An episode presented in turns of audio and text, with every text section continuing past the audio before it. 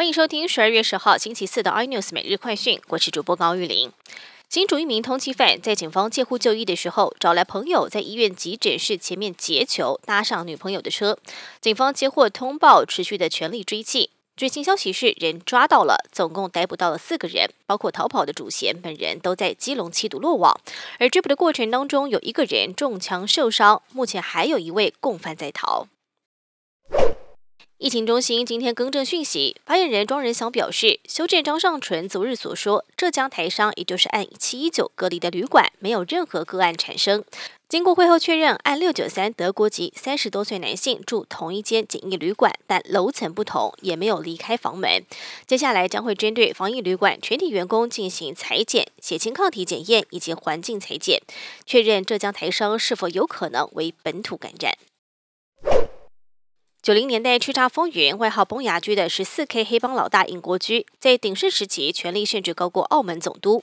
被关了将近十四年，出狱之后，行事作风转为低调。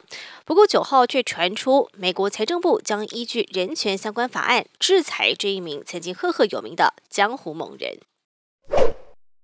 行政院院会今天通过《实价登录二点零》修法。透过揭露完整门牌或地号，以及预售屋全面纳管并及时申报，还有增加主管机关查核权及屡不改正加重处罚等等的方式，要提供更透明、及时、正确的不动产交易资讯，改善资讯不对等的情形，有助于避免不动产价格不当哄抬以及消费纠纷。希望健全不动产的交易市场，落实居住正义。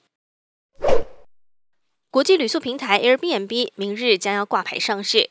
这个月一号公布的初步价格是每股四十四到五十块美元。随后传出计划要大幅的上调 IPO 的定价区间。现在有知情人士透露，Airbnb 将以每股六十八美元出售 IPO 股票，预估市值将会达到四百七十亿美元，并筹集约三十七亿美元。